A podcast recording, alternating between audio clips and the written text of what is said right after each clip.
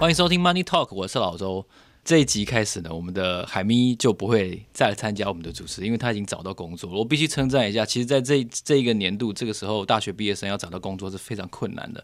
所以虽然嗯扛下所有目前 Apple Podcast 的评价好评的海咪要离开，但是我还是非常祝福他。我希望他能够在很难混的媒体这一行能够闯出一片天。然后这一集开始，这个月份十月份，我们想要介绍的是记者这个行业。记者这个行业我做了十五年，然后我有很多的纠结，我我几乎每天都在问自己很多的问题，就好像我在问受访者那样的问题。问题是，我问我自己的问题是没有办法被解答的，所以可能你会觉得我今天这个开头很焦虑，其实我就是面对这样子的焦虑的，或者或者说中年危机吧。长文到底有没有人看呢？我们在墙外的人是如何看待两岸新闻？我们又怎么知道？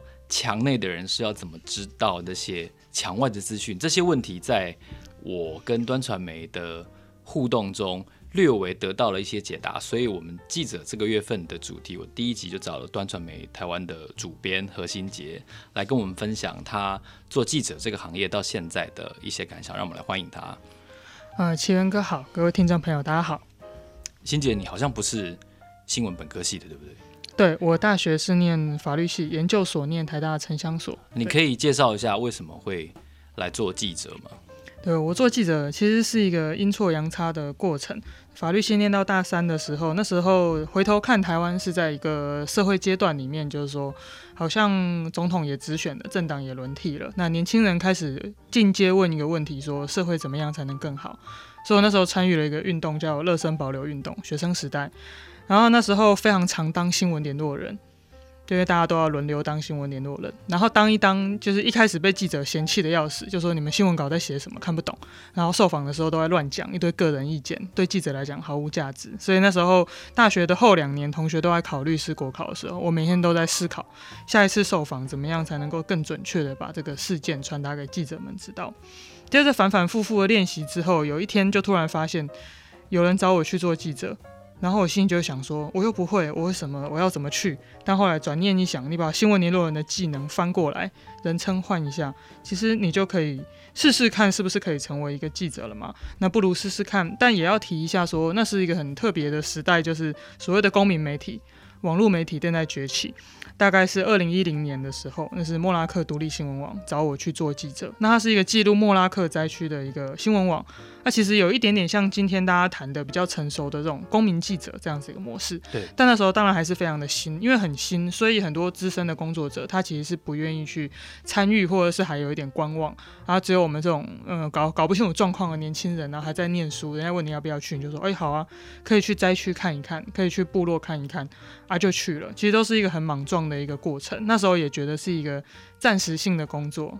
研究所毕业以后，可能就会考虑回来做法律本科啊，或者是去做城乡所，有去规划界工作，都有考虑过。但结果一路一路这样走下来，就发现走到了今天，就还是一直在做新闻工作，可以说是一个意外。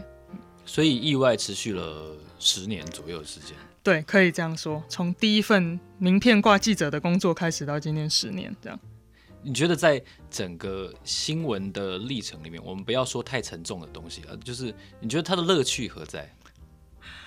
我其实，诶、在接下莫拉克那份工作的时候，虽然说有点意外的成分，因为大家觉得法律系学生怎么没事会跑去做记者，一定有你的理由。其实我高中的时候就有想过，说有没有未来有没有可能做记者，对新闻工作有一点微妙的兴趣。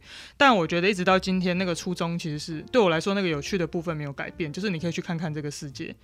你可以在这个新闻现场的第一线，而不是只是等其他人传播回来给你看。我觉得我个人是很有这种看热闹的乡民性格，就是很喜欢去现场第一线去跟人家互动，或看看到底现场有哪些线索。我很喜欢自己去体会跟发现这些东西。对，记者被赋予一个不能太商业化的使命，因为它有一个公益性哦。不过很有趣的是，现在许许多多的自媒体，不管它是。企业也好，它是呃非营利组织，或者是很多的个人，他们都在学习，拼命的学习记者的强项。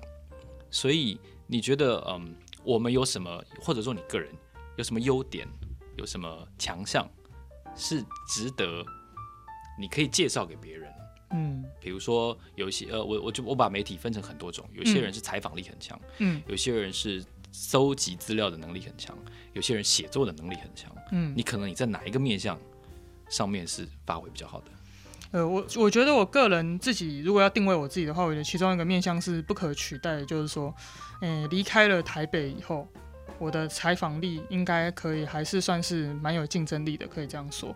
因为就是我常之前会跟他开玩笑说，我就做那种很土的新闻，就会特别得心应手。什么叫很土的新闻？例如说我在端的第一篇比较算是十万加的文章，就是写那个槟榔。槟榔产业链，然后接下来比较为人所知的也是远洋渔业的题目，那它其实都不是在台北市区内发生的新闻，它其实都是比较贴近产地的。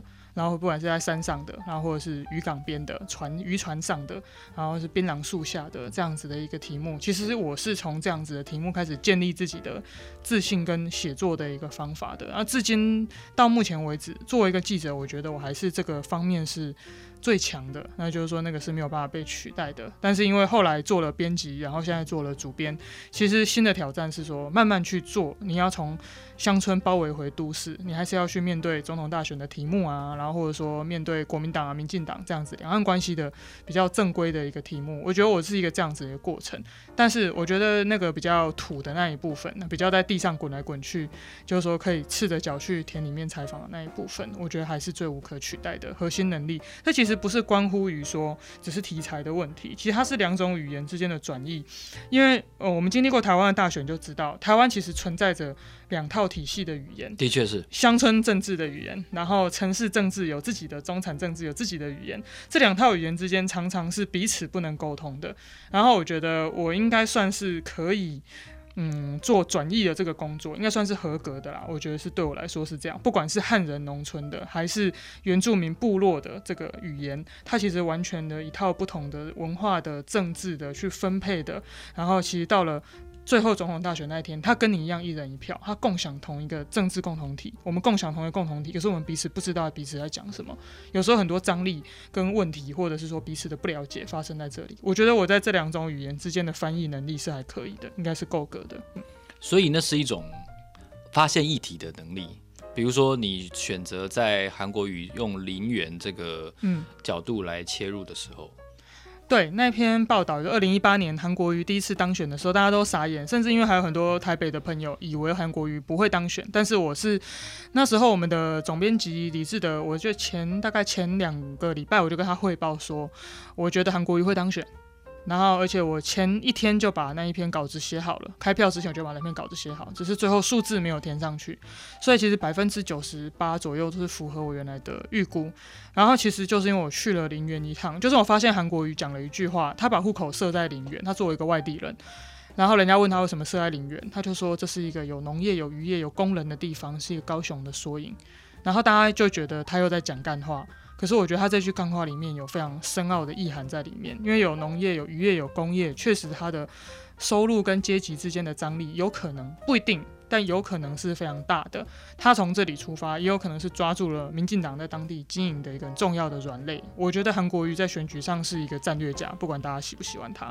那我就是从这个思路去出发，就是如果我是韩国瑜，我会怎么想？然后你实际到林园现场去看一圈，就可以发现他其实掀起韩流的这个秘密。对我来说，那就是一个让我比较兴奋的，就是比较开心的，就是诶，你去破解了一个乡村的密码或语言的那种感觉，嗯。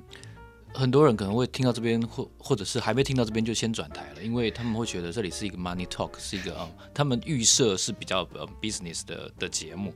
为什么我们这集谈了这么多哦，好像有一点形而上的，比如说在议题的发现，或者说在汉人农村或原住民部落之间的转换，我觉得那就是媒体的一种尝试。一个题目它会红，或者说一本杂志的封面故事它会大卖，其实不也就是我们。选择操作了这个商品，所以成功或失败吗？所以韩国瑜的题目会红，或者说哦最近房地产的题目很红，所以很多人都选择媒体选择做房地产的题目。其实那也是一种商品的定义跟定位。所以我觉得现在这个月我们找这么多我们媒体的好朋友来聊一聊他们自己自身的经验，还有这个媒体碰过的经验。我觉得它就是一个媒体在转型过程中商业化，或者说。不商业化选择必然碰到的一个碰撞，那你觉得有没有有没有人找你去演讲？嗯，讲你讲你的强项啊，或者说从业的经验，你会觉得你最重要的，或者说得奖最多的一篇报道是什么呢？刚刚讲过那个槟榔跟那个渔业的那个部分了，然后韩国瑜当然是近两年来也很常被大家提到的一个部分。我记得二零一七年的时候，博流的事情，哦、还有找我，对对就是关于远洋渔业的。对对对对对对对对对，就是说，其实我我我对自己的那个要求是说，希望每一年都有一个起码有出超出同温层，大家都记得的一个代表作。然后，当然，在数字订阅的那个数字上面，也要表现比较亮眼的。我会希望一年起码有一篇这样子的一个可以写进履历的一个代表作。那二零一八年当然就是韩国瑜，一九一九年就是那个大台湾总统大选，亡国感的战争的这个专题。这样子，然后就刚刚奇源哥提到那个商品的那个部分，我其实还蛮赞同的，因为端是订阅制，所以像韩国瑜这篇，虽然我们谈的好像就说啊很多这个乡村政治啊、什么选举这些，看起来跟 money 没有什么关系，但实际上，因为大家如果现在点进端传媒的网页，你就会发现，如果你还不是我们会员的话，你是看不到全文的。那要看全文的话，其实是必须付费订阅。那要采取付费订阅的时候，我觉得这个模式其实让我非常的开心，因为我觉得我可能有一点点点那种就是地摊经济的这种性格，我喜欢。看东西一单一单的卖，所以那时候韩国瑜的报道出来以后，我会觉得那时候大概有六七百个人点下去说想要订阅这篇报道，为了这篇报道订阅端传媒，那就是他付费的意愿。我觉得不是钱滚进来的一个问题，不是说我爱钱爱财，所以是这样说，而是说那是对报道一个真枪实弹的真金白银的一个肯定。你为我叫一声好，可能是因为我是你朋友，或者是你有什么不得不呃来称赞我的理由。但是你愿意掏出信用卡买这篇报道，那我觉得就会说，哎、那我这个资讯对你来讲是有意义的，它是一个有意义的商品。但刚刚确实没有错，媒体必须有一个公共的使命，所以不完全，它不完全是一个照市场经济来走。但是当大家愿意付费订阅的时候，我觉得那对记者跟编辑的肯定是无法取代的啦。嗯，就是他提我们提供的东西是你想要的资讯嘛，嗯。擅长出差式的采访，我觉得是一个会碰到比较大的困难，因为出差途中会碰到的问题是你无法想象。比如说我以前跑大陆的时候，因为每个地点之间非常遥远。台湾这边的呃同事或者是主管，你没有办法想象，从成都到乐山大佛可能是好几百公里。然后然后他就会看着中国 Google Map 就说：“对啊，你这个明天就去这边。”我心想，这个是从台北到菲律宾的距离，你知道吗？好想撞墙。对，然后这就是出差碰到问题。你在出差过程中碰过哪些奇奇怪怪的事情？我出差，人生到目前为止最远一趟出差是到西非，就是西非的哪里？西部非洲那个我落地的地方叫做毛利塔尼亚，然后第二个国家叫塞内加尔。这两个是邦交国吗？呃，塞内加尔在二十年前是我们的邦交国，毛利塔尼亚从一开始就是中共的好朋友，它不是我们的邦交国。然后我离开的国家叫几内亚比索，几内亚比索，那那个也是曾经二三十年前是我们的邦交国，但也都已经是往事了。这样，基本上整个非洲现在是跟中华人民共和国的邦交，是铁杆的兄弟。对对，没错，是铁杆的兄弟。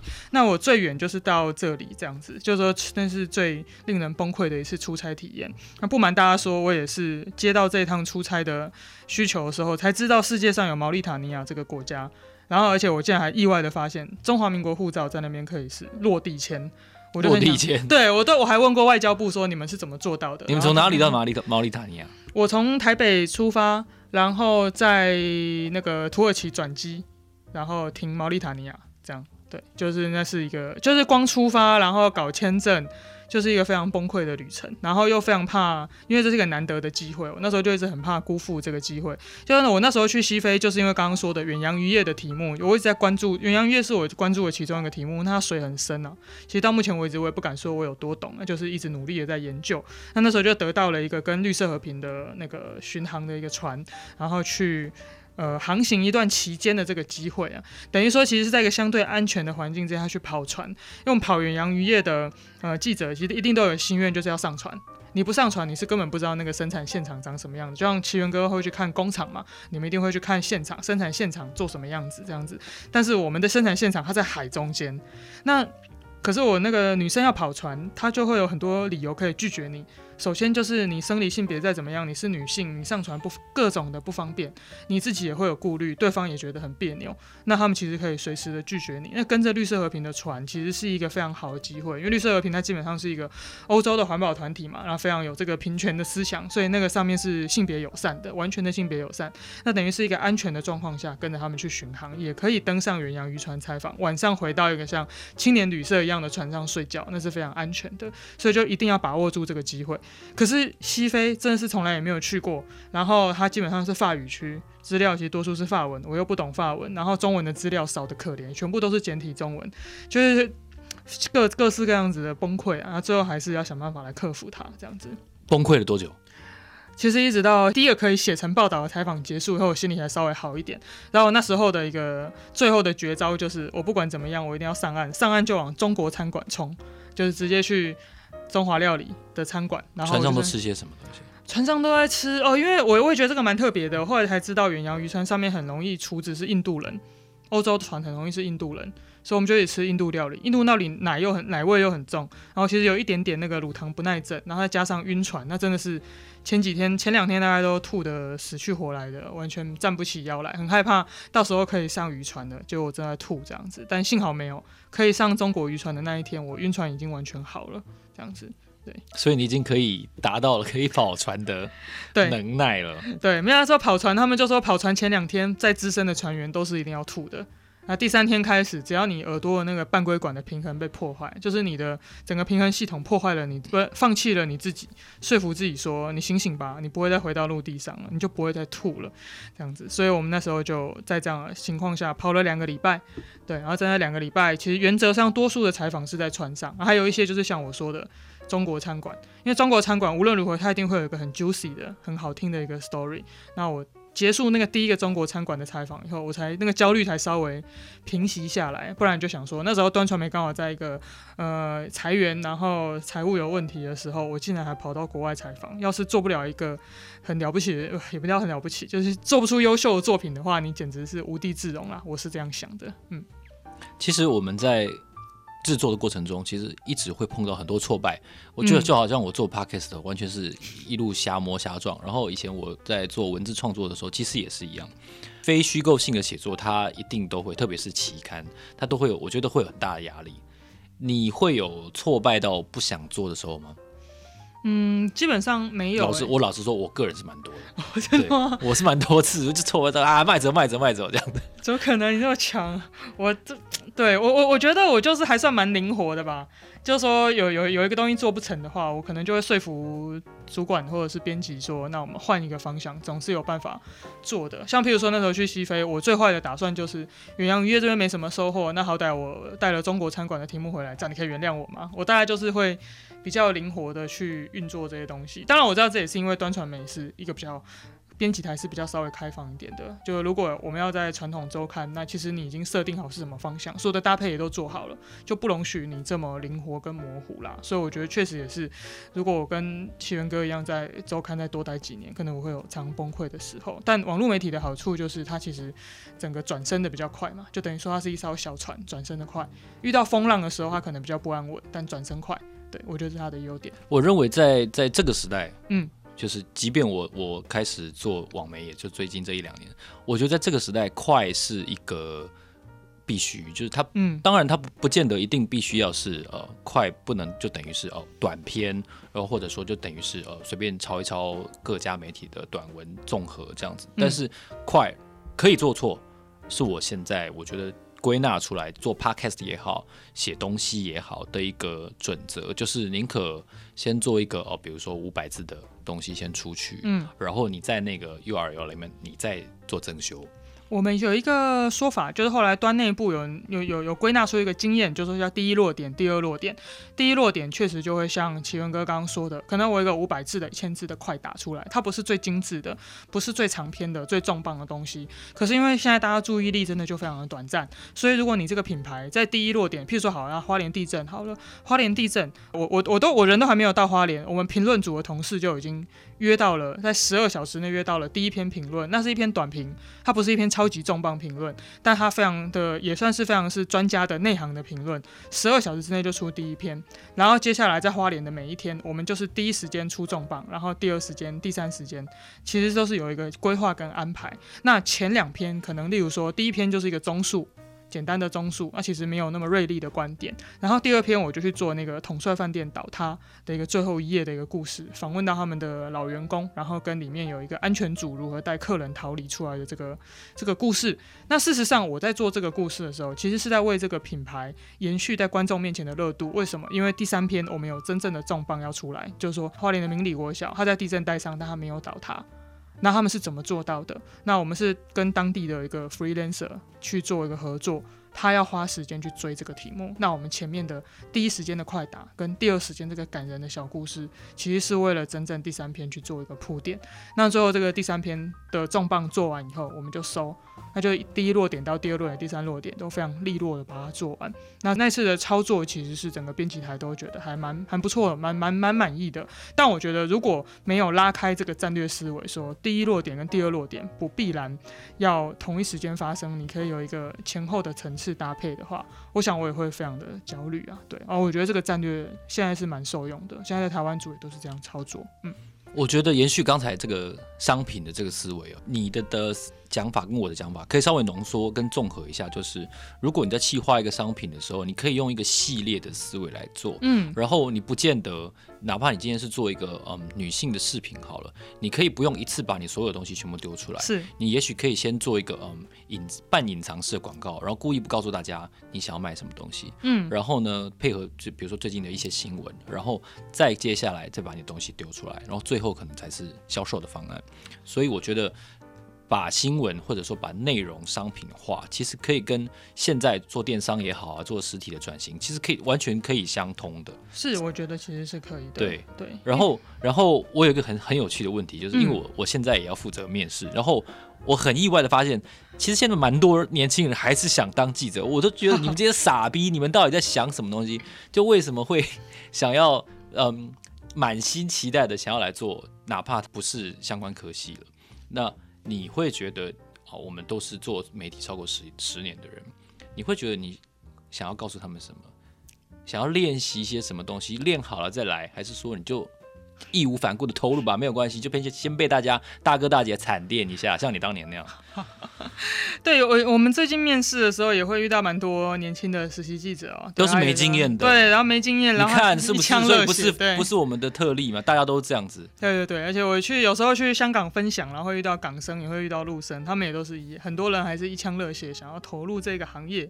然后对我当然是也觉得有有时候对难免兴起刚刚那句话说，你是傻的吗？这个世界什么地方赚钱不好要来这里？但我我可以明白了，还有他的使命感。但我觉得我后来。我我我后来有个譬喻啊，就是说，如果你真的想做一个篮球选手，你呃这个热忱我们很很开心嘛。就如果假设我是一个篮球队的一个干部，我当然是非常欢迎你进踏进我这个球馆。但是如果你是一上来就想要灌篮的话，你一上来就想要做那个最华丽的得分的人的话，那我是觉得你先去旁边练运球啦。就是说运球都没有办法过半场，然后每天都想着要灌篮。那如果那是那那你也好好想一下，这是不是你的初心这样子？因为我我我同意有非常多人他是对新闻抱着一个热血跟使命，这件事情当然是非常非常可爱也非常珍贵的。我觉得就是人类文明一定就是因为这样的动力才开往越来越好的方向前进，这非常好。但是。新闻它是一个有基本动作的、有基本功的一个地方。像刚刚一开始提到的长文，就可能譬如说，大家现在看端传媒的长文，或者说诶报道者的长文，大家觉得是很棒的深度报道。然后天下中央社也慢慢有很多深度报道或很绚丽的一个数位作品出来。但是其实我觉得那个一切的一切背后呢，它不是只有耍炫而已，它不是只有长，或者是看起来很厉害，或者是看起来非常的情感丰沛就算了。那个背后其实是有非常强的基本动作去支撑的。像我觉得，我就一个最简单、最实际的建议就是，先不要想去做什么成名作。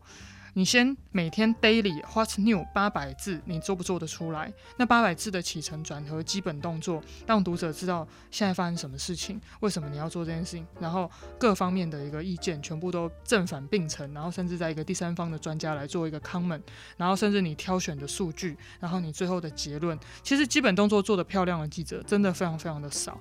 真的非常的少。就是说，譬如说，如果我们是一个篮球外行人，然后你只要身体条件够好，灌篮肯定会成功啊。你可以从 NBA 球员里面手上拿到两分，对，会赛到嘛，就是好运会让你赛到两分啊、三分嘛都有可能。但是那不是一个专业者该有的样子啊。专业者该有的样子就是每天八百字，然后你做得出来做不出来，也不用像像有时候是即时新闻发的太过，什么一天发十几二十条，那确实是对记者的身心摧残。我听过粉丝团一天推七十条的，对，那就是太摧残了，那可能就要求不了什么质量。可是那如果回归到最原始的、最合理的要求，今天最重要的事情，你写八百字给我，然后不要拖太久，三个小时之内写给我，你有办法吗？那如果没有办法的话，就回去练练再来，就不要想着要用很帅的题目，然后去做什么成名作。我是会对年轻，就是比较亲近的年轻实习记者这样讲，就说如果今天会，譬如说，呃，蔡英文突然开了一个记者会。然后他宣布了一个重大的消息，好，例如说美猪要开放进口，那你就为这件事情写一个八百字的即时新闻，你写得出来吗？你真的是可以达标吗？可以合格吗？基本动作做不做得好？做不好的话，其实别的都不用谈。那你的热忱必须经得过基本动作的考验。如果要做基本动作三个月、半年、一年，你就会觉得厌倦的话，那可能你的热情你就要再想一想，是不是真的你的热情？因为只有热情其实撑不久。是没错。然后使命感是一个我觉得超级无聊的东西。使命感是专属于老人的东西，就是年轻人觉得自己有使命感，但其实他们没有。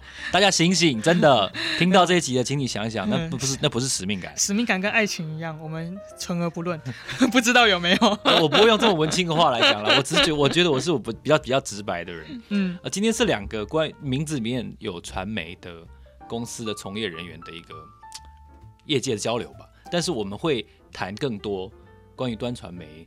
这个在台湾许多年轻人心中是有不太一样的角色的定位的媒体的二三十这样子。那我是 Money Talk 的主持人老周，我们下一集要请端传媒的主编何欣洁来聊更多关于端传媒的有趣的事情。我们下一集见，拜拜，拜拜。